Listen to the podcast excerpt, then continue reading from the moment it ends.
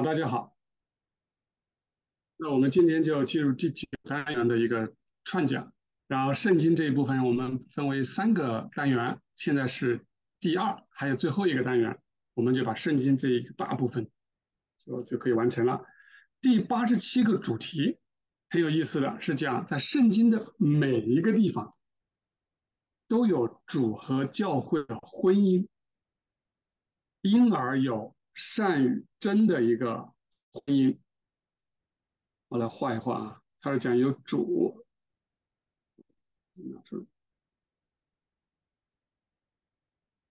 原图片，他说有主与教会的婚姻啊，marriage，婚姻这样啊内容跟这个也有关系。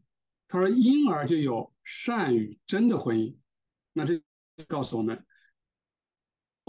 与教会的婚姻相当于善与真的婚姻，或者是良善与真理的婚姻。然后我把它。啊，这个这些内容啊，浓缩成几个要点。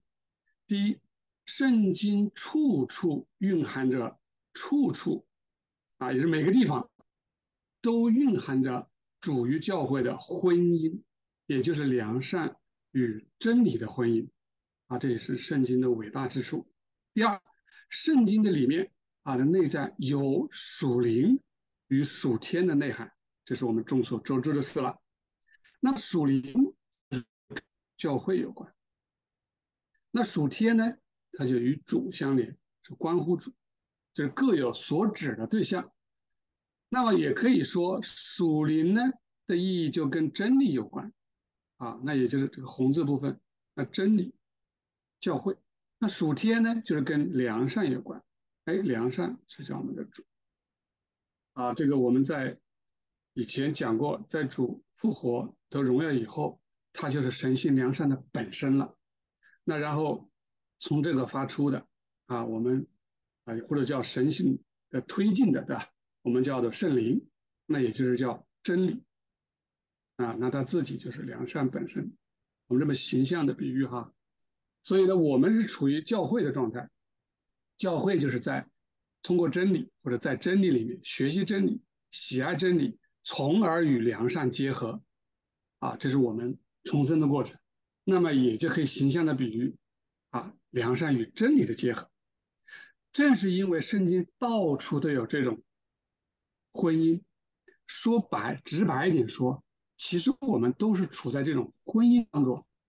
教会就好比是心腹，心腹也就是用我们通俗的话讲，就是新娘啊。然后我们常常把主比成新郎。那这种婚姻其实就是良善与真理的结合，那所以在圣经里面经常会表现这种结合，成双作对啊的表达，好像是同一个事物的重复，就是同样的事情，它好像是用两个不同的词语来表达，这种事情总是发生。他说每一个神圣的作品。一定是善与真，或者真与善的结合。通俗的讲，也是这个东西是好的，那么它一定是真的。真的一定是好的，真与善或者真与好这两个一定是一体的，啊，是分不开的。通俗讲就是这个意思。那接下来我们再看看，在圣经里面，那瑞登堡就举了一些例子。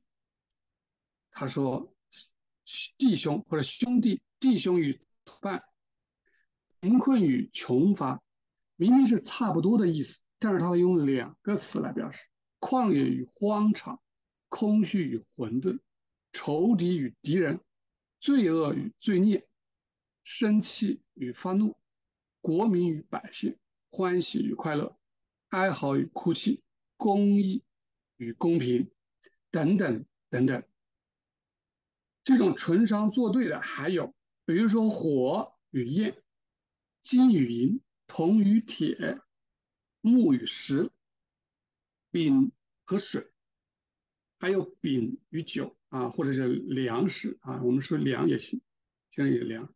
然后紫色布与细麻布，就这种成双作对的原来都是意味着良善与真理的这种结合。你说是结合也行，或者说叫做婚姻也行。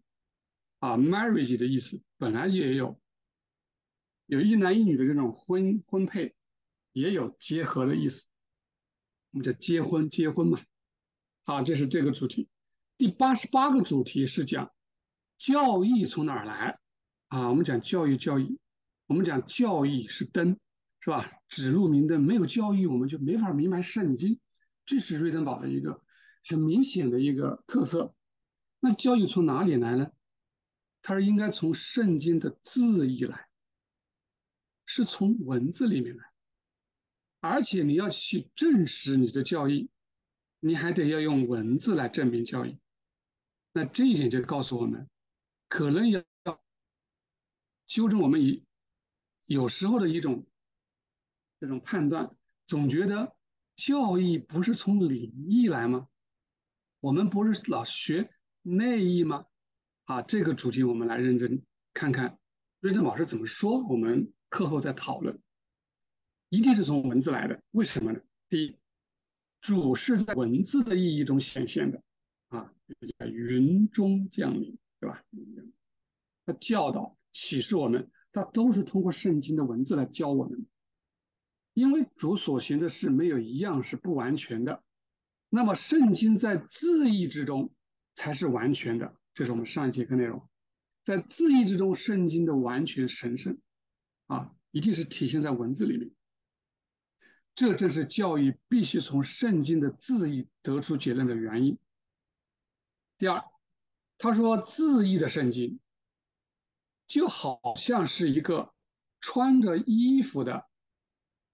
人啊，穿着衣服的人，你穿着衣服啊，衣服穿的，但是手脸是没穿衣服的，是裸裸露在外的。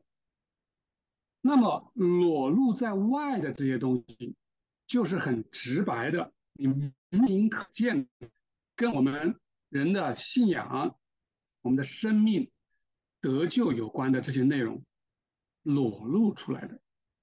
也就是说，我们从圣经里面是可以看得出关于信仰得救的、救赎的这些这些内容是明明可见的，就从脸上可以看出，从手上你可以看出，啊，也就是文字可以直白的看得出来，不用什么说，我一定要去学习内意才看得出来，那否则以前没有内意的人，那不难道就不能明白这些真理吗？那是不可能的。是可以的，是裸露在外的。那其他的部分都是穿着衣服的。他说，即便是穿着衣服，也就是有遮盖嘛，啊，有个遮盖，但是也是隐约可见的。那就好像通过薄纱看见一个女子的容貌，也是可以隐隐约约看得出来的。由于对圣经真理的热爱不断增长，因为有序安排。这样的真理就越来越清晰流露出来和显现出来。因着我们对真理的热爱，哪怕是遮盖的部分，它也是慢慢慢慢的有秩序的、先后顺序的，让你去可以看得出来。啊，这是来，这是来告诉我们，自己从圣经的，就是从这个教义从圣经的字义得出的理论根据是哪一些？啊就有一个问题了，那我们可以从灵义里面得出纯正的教义吗？这样可不可行？啊，首先第一，人们或许以为啊，或许以为纯正的真理教育可以通过圣经的灵异来获取啊。所谓的灵异就是我们学的对应的知识嘛，啊，什么石头对着真理啊，水也对着什么啊，山也对着什么？哎，我们是不是可以用这些？就能把教义得出来啊？这是否定的。他说：“然而，教义并非通过这一层意义得来的。灵义是干嘛用的？灵异只是来证明教义，也就是教义有从文字来，那灵异就来给你解释为什么这个文字这个圣经这一段是属于教义纯正的真理，他来给你证明，我来解释 why，这就好像，这就好像我们旧约和新约啊是来告诉我们 what 和 how，也就是说我们主要来对吧？主主是我们独一的真神，他要来拯救我们，我们因他而得救啊，这个是。旧约里面已经告诉我们了，那我们他怎么来？他来应验了圣经的哪些内容？然而我们又如何的靠着他得救上天堂？这就是在新约里，新约里告诉我们我们怎么做啊？怎么样去得救？然后呢，通过瑞登堡启示的这些内容来给我们解释：哦，为什么我们一要信子就得永生了？为什么主要降临人世啊？取了人的样子啊？哦，他就来解释为什么啊？这就是灵异啊，灵异的作用。所以灵异只是用来证明前面这两个啊，来证明哦，主的工作是怎么回事儿，他的安排是怎么样子的？为什么赐下这样的文字，从古到今一直延续下来？哦，原来是告诉我们这一盘计划，他要来。啊，他要来成就这个计划，然后我们如何的根据这个计划的内容来得救啊？然后呢，最后啊来解释为什么是这样啊，让我们更加的清楚，更有信心啊去照着做。所以这一点是来告诉我们，灵异只是阐明和证实教义的。第二，一个人可以利用。一些众所周知的对应，对应学的知识在古代是显学，那经过一段时间被啊这个失传了以后，现在在十八世纪又开启了。那我们现在这个时年代已经在读了啊，我们每天晚上几乎每天晚上都有课，我们也有书，又有音频，有视频，啊，又有很多的前辈在我们走在前面，给了我们很多的知识。那这些对应学慢慢慢慢的也渐渐的知道了。那么有的人他就出，如果假设他的初心不一样，他的目的不一样，他可以把这些对应学也凑起来，来证实，为他做证明。证明什么？证明他根深蒂固的先入之见。也就是说，如果有些坏人，他出于恶的念头，他想证明一些他认为是对的，他也可以用这些对应学，也就是灵异。啊，来证明他想证明的东西，反正他认为应该怎么样的，他也除了通过圣经的文字，他也能通过圣经的灵异来为他做证明。这种例子，我想大家应该或多或少能看得到。啊，即使就是说他真的懂了，读了瑞公的书，但是你可以感觉到他用瑞公的书似乎在支持着。他想证明的东西，而他想证明的东西，好像又不见得是符合真理的，啊，我不知道大家有没有这种感觉。第三，他说，即便灵异，有的人认为可以用来啊得出纯正的教义，但是他也有个前提。他说，如果不是受主所赐，灵异不会授予任何人。就有的人，哪怕你给他看到瑞登堡的书，啊，他也不见得能够得到这样的恩赐，能明白这是圣经的内在意义，从而产生尊敬的这种心，啊，来学习它。他说：“主守护灵异，如同守护天使的天堂。为什么？因为天堂就是在这个灵异里面，啊，灵异里面。”啊，瑞登堡这些理论其实都是前后搭配，非常逻辑上非常。也就是说，你通过在灵异上，这就好比啊，一个属灵属世的意思，就是根基是字义，就是我们如果教义你只是从灵异来出发，而不是从字义上得来，那就跟我们前面讲的他这一套理论就有冲突了，因为他说了字义之中。圣经在字义之中，还是在它的完全之中，在正之中，啊，那就够了。啊，所以我们一定是从圣经的文字得出纯正的教义，即便你不知道理，你也可以从啊裸露出来的一些真理，明明的看得出来纯正的教育是哪些。啊，这个信息还是挺重要。第八十九个主题是讲圣经文字，啊，还是讲我们圣经文字，它中的圣经文字里面的一个现象，啊，这个现象，呃，这个有点有人可以翻译成表面现象也可以，啊，我们知道现象就是表面的嘛，啊，表面现象。或者你说，哎，我用表象可不可以？当然可以。你说用外观也可以啊，反正就是外面的东西啊。这个啊，我用的我用的是现象。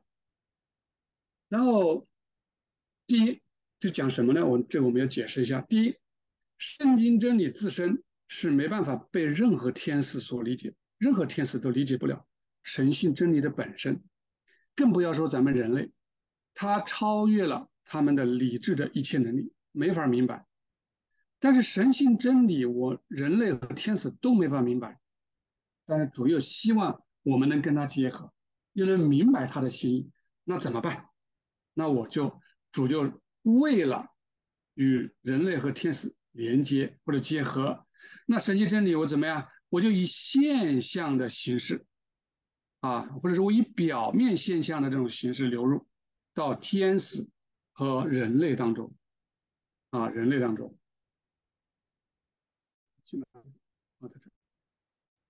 啊，他以现象流入到天使和人类当中。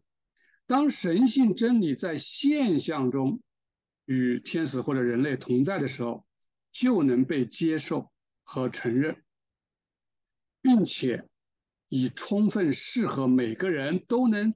理解的方式来实现这一点。这段话是告诉我们：我们无论是从圣经里面看到的，或者天使理解的属灵的意义，那个属天的意义都好，这些通通都不是神性真理本身，这些都是现象。啊，都是现象。也就是说，什么叫现象？就是以我们或者以天使能够理解的这种程度，以这样的形式显现给你看。无论是图片的形式、图画的形式、声音的形式，还是各种意象的形式，还是文字的样子，啊，以各种各样的你能明白的，让你来明白。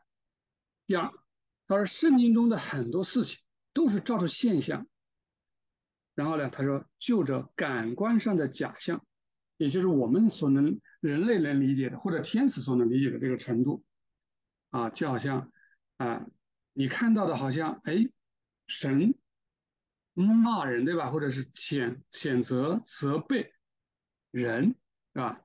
啊，这个两国之间的这种战争啊，跟圣经什么关系？啊，以及新约旧约里面很多这种类似的事情，对吧？让各个先知做一些让人无法理解的事情，是吧？嗯，扫裸体躺着，他这个先知让他三年赤脚走着，是吧？让以前什么墙上挖个洞出去。啊，这些东西他就是想意思好像类似我告诉你一个故事，像寓言一样的啊，你你跟你说直接的真理吧，你是不明白的啊，那我就用这种这种现象，让你慢慢的循循善诱，让你理解，慢慢的往里引。即便是天使，你知道了属灵的意义，属天的意义你知道了，那都不是叫做真理本身，那也是一个现象啊，那也是一个现象。第三。他举了个例子，我我只是取了其中一个比较重要的一个案例，在这个文本里面举了好多例子。他比如说从现象上看，好像耶和华杀人或者让天使杀人，但事实上那根本就不是这样。从现象看，你跟里面的实相是不一样的。啊，他举了一组例子，就是现象，说当人出于这个单词，我没有把它翻译出来，英文把它翻译成 charity。然后那个呃，我看有的文本里面翻译成人字啊，呃，然后呃，我偏向于翻译仁义的义字啊，也就是这个繁体的义。那所以说这个翻译的这个这个要求不一，这个说法不一样啊啊，有的人还直白说慈善啊，慈善。那我就用原文叫啊，这个拉丁文的原文，就是凭着这个行善，这个就是我们主给我们颁诫命的时候第二条诫命，说我们要 char 这个 charity，这不会读啊，就 charity 的意思，英文就是 charity to your neighbor，啊，如果拉丁文应该就是 caritate 啊，这个意思哈，就是对你的邻舍你要用这个东西来对他。然后呢，如果说你翻译成人字，那我们很多人从表面现象来看，觉得是出，好，如果这种 charity，那就应该是出自我里面的意志或者意愿来行的，就好像这是我叫爱呀，对吧？我们不是翻译成爱邻舍吗？啊，他感觉就是从从这个来行善的，但是事实上不是这样的。他说这个不是出于意志。而是出于理智，这个 charity 是根植在这个理智当中，这一点就让我打通了一个环节。让我以前啊一直在找这样的一个根据啊，我我这也算是支持这个理论的一个原因。也就是说，charity 它应该是一种循规蹈矩，你要做合宜的事，你不可杀人，不可奸淫。第二石板。全部都是用不，就给你的一个规条，而不是发自你出自你发自你的爱，是你不像第一条那样的啊那种出自仁爱的。第二个界面，第二条界面是一个你不可以这样，也就是你一定按照规定去做啊，就像一个仪式仪这个这个规定啊，就像我上次主日里面讲到了啊，就是古文的这个仪，也就是从这个仪式的仪而来。就是他的这个甲骨文，就是拿着一个矛仪仗队啊，一步一一步一步的走出来，像古代那种阅兵式一样。就是你走路要方正，不能方向要对，姿势要对啊。所以说这个 charity 它的本意其实就是让你按照规定做事，按照规矩做事，不要超出规定。不可杀你就不能杀，不可建议就不可建议。好，这我多讲一点这点，这个这个关于这个事。这个现象，第四点，啊，瑞德堡说真理的自然现象，啊，真理的自然现象，啊，这个词有点拗口啊，也就是真理它在自然中的一个所显的一个象，啊，在自然显象，那真理也可以在天堂里面显的一象，对吧？啊，所以这里讲的真理在自然里面所显的象，它大多是假象，啊，也就是一个错觉。啊，原来都是一个错觉，这个其实在很多宗教里面讲的很清楚，也就是我们这芸芸众生，你看到你眼睛能看到的，其实呢，啊，是我们可以叫假象。他说，但是当这些假象啊与那些良善的人在一起的时候，我们就不要称它假的，对吧？我们就称它为现象，啊，或者叫表象或者表面现象，这是个现象，甚至在某些意义上是真的，啊，是真实的，因为。在善中啊，善在其中，因为里面有善，其中有神性，使它的本质变得与众不同。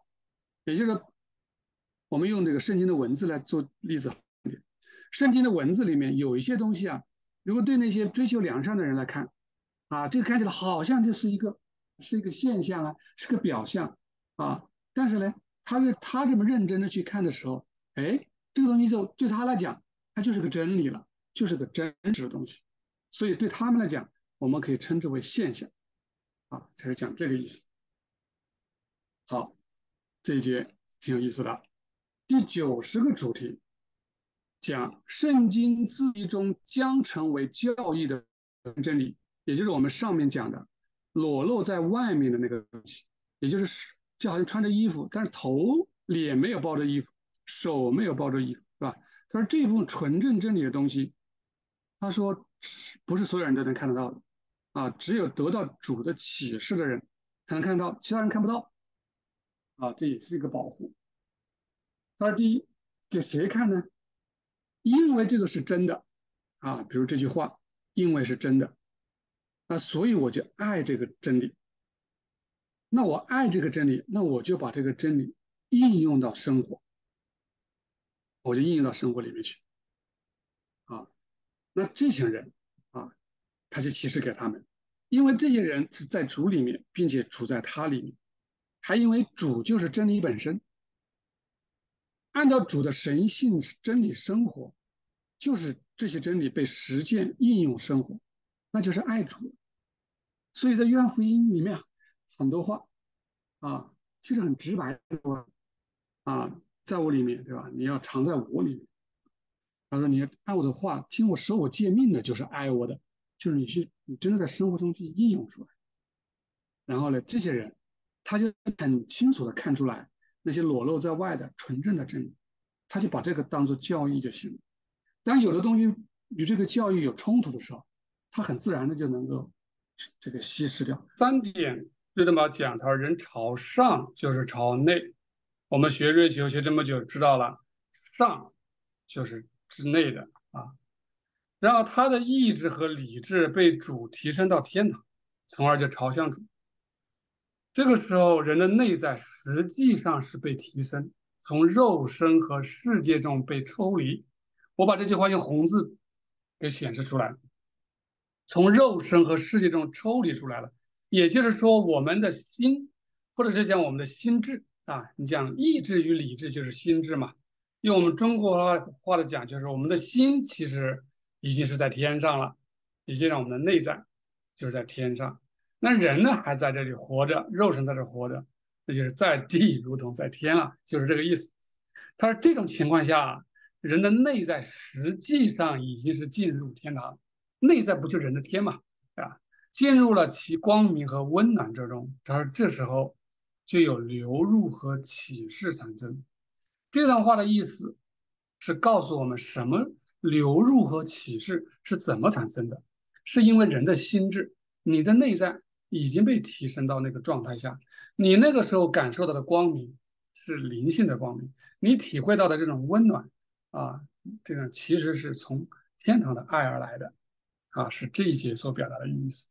我们再往下看第九十一个主题，九十一个主题是告诉问我们，异端的观点是从哪来的？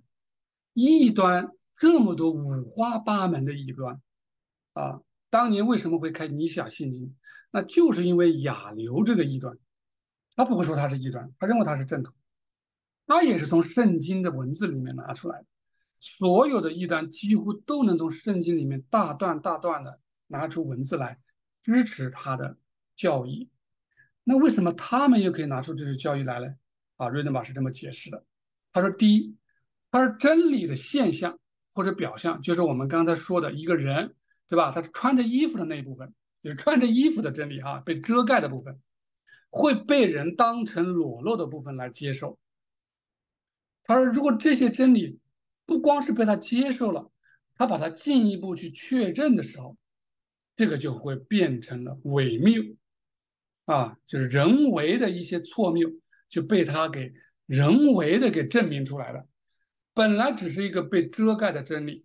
如果是本着追求真理的心，你是隐隐约约会看到里面的真理，或者说你有了没裸露在外的，也就是从脸上和从手上的这些纯正的文字的真理有做根基的话，你是不会去确认这些伪谬的。但是有的人不会，他就会做。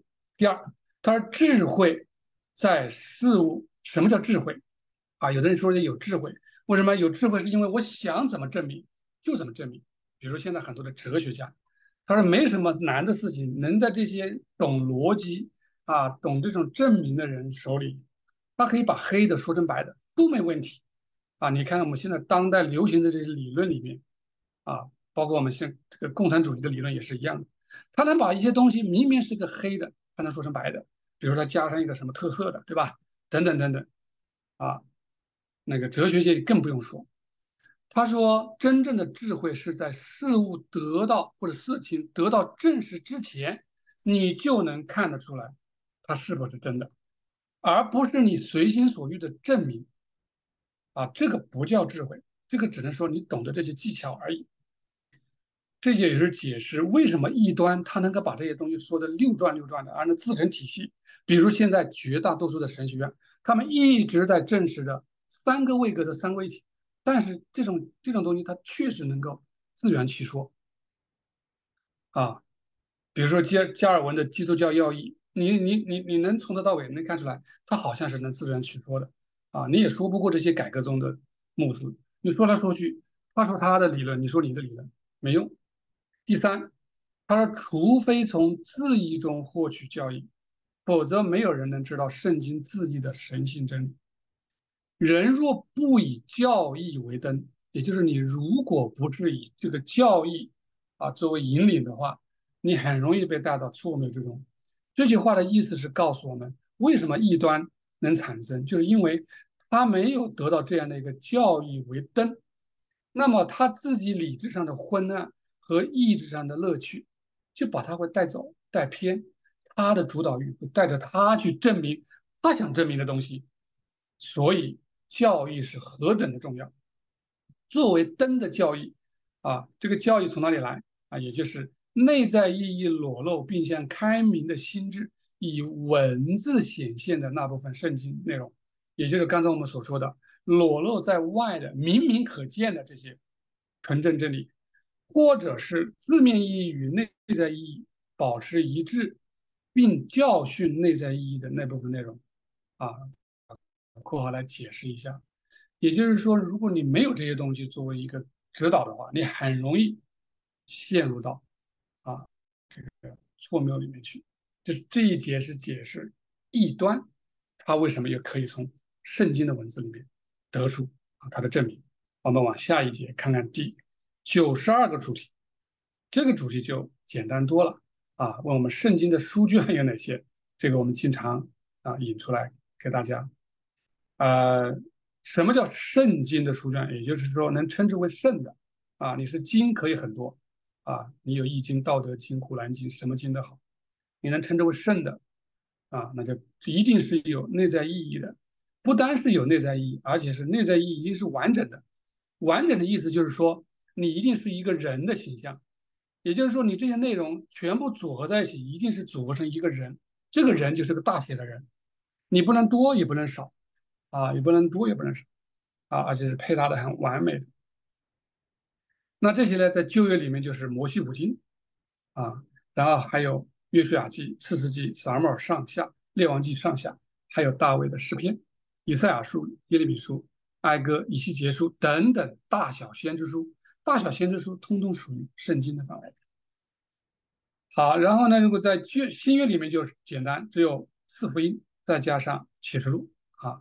这些被称为圣经啊，重点是在前面那个圣。好，这一节比较简单，我们往下走。第九十三个主题，九十三个主题是告诉我们什么呢？告诉我们圣经有四种不同的风格。圣经的不同风格有哪四种？第一种是上古教会的风格，这个风格就是创世纪里面前几章，从第一章开始，对吧？然后六天造人啊，还有那个那个伊甸园的故事，挪亚洪水等等，一直到什么出现？到这个希伯啊，我们讲这个出现，也就一直到亚伯拉罕的那个时期时期，这个之前大概是叫前前几章吧，是前十章半还是前？我我不记得是七章还是前十章半啊，反正就前面这些内容，这些内容是摩西从上古教会的后裔中直接拿过来用的。啊，直接拿过来用的，他这种方式是全部都是通过代表的性的方式来表达，也就是对应的方式。它不单是对应，而且它是很生动活泼，好像是一些故事，也就是它能把它凑成一个故事，好像是很连贯的。但是这些故事肯定不是真实的历史事件，但这些人他就有这个啊乐趣，他能把它写成这样，啊，能把它写成这样，所以这一段是。叫做上古教会的风格，那另外还有一种风格叫历史风格，也就是说，啊，亚伯兰以后就是这种历史事件，那比如约书亚记、四世纪等等里面哈，这些这些事件里面是历真实的历史事件，啊，那利用这些历史事件啊来与这个这个这个内意来搭配，啊，利用文字来显现真理的内容，啊，所以这个是叫历史风格。然后还有一种风格叫预言风格，也就是像先知书、先知的风格、预言的风格。这个风格是来自于上古教会的风格，但是跟上古教会、跟创世纪比有点不同。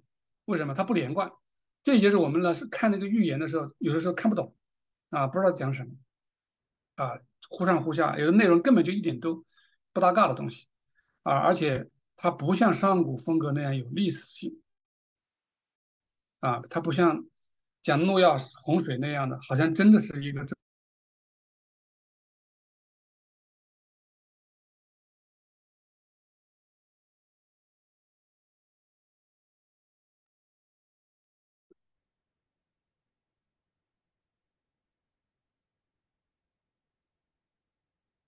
啊，就像写诗歌一样的，它在寓言和日常用语之间，啊，就好像我们说话，但是又比说话要好像提升一点，有点像写诗一样的。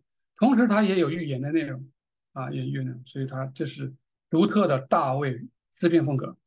这个小英姐，你要把这个全屏，现在看到就不是全屏了。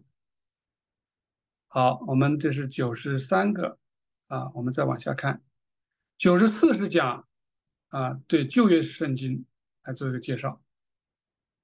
旧约圣经这个这个好理解啊，这个是 AC 在第一节、第二节的内容啊。呃，我们就不多讲了，也就讲每个圣经的旧约里面哈，其实都是讲主的啊，以及主的天堂啊、主的教会啊，以及信仰之事。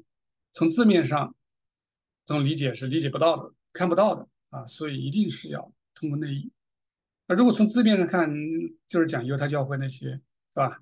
敬拜的仪式啊，外在的一些事儿，以及他们的历史啊，但是事实上啊，里面有很多内在的东西，而且这些东西主在新约的时候只是解释了一部分，而且是相对来说是很少很少的一部分，然后接着通过瑞登堡是大量的把它揭开啊，这个面就扩大了很多，但是并不是全部，还有很多东西没有讲啊，我们也明显看到，除了出埃及记、创世纪、出埃及记和启示录比较详细。其他的其实都没有那么详细的，只是讲了个大概。第二个，它是属于主的，并出于主的，啊，除非里面有天堂、有教会、信仰的这些内容，否则你就不能成为主的话语。什么叫主的话语？就是 word 啊，主的话啊，希腊文圣经里面叫 logos，就是他的话，是他的话道日成肉身，和本翻译成道啊，嗯，其实就是话。他说，如果里面不是这些。啊，讲这些东西，那里面就没有什么什么生命在里面，所以从这一点我们也知道，哦，原来他并不是讲这些历史故事，啊，不是讲这些外在的东西，啊，是里面有内容告诉我们，而且即便没有瑞登堡，那我们主在世的时候来的世界时也已经打开了一些东内容，他也说了，如果不用比喻，我就不跟他们说什么，对吧？好，最后一个是讲启示录。启示录里面这个呃呃呃，这个在这一节里面用了很多的例子来说明启示录的一些呃奥秘啊，在这里就时间关系，我只是把启示录的主要内容跟大家总结一下。他说启示录并不像人们所相信那样啊，是说教会发展的连续的状态啊，是说哪些国家的一些事儿啊，真的说的什么巴比伦呐、罗马啊等等，不是这样的啊，不是说这些东西。启示录自始至终的话题。只有一个，就是讲最终的状态，也是教会的末期，是讲教会的末期，不是讲这个世界发展的末期，讲教会的末期，是讲那个教会啊，就当时的这个基督的教会啊，基督教，它这个末期啊，我们现在称之为前基督教，对吧？或者旧基督教啊，因为我们现在叫新的嘛，那是前前基督教的末期，以及在末期那个时候发生的审判。啊，审判以后紧接着有一个新教会起来，就讲这么个东西，啊，讲前面教会的末期以及审判，并且新的耶路撒冷兴起，它的内容就讲这个，而且是自始至终的话题，都是讲这个，啊，我就把这一点拿出来强调一下，啊，我们今天分享的内容就这些。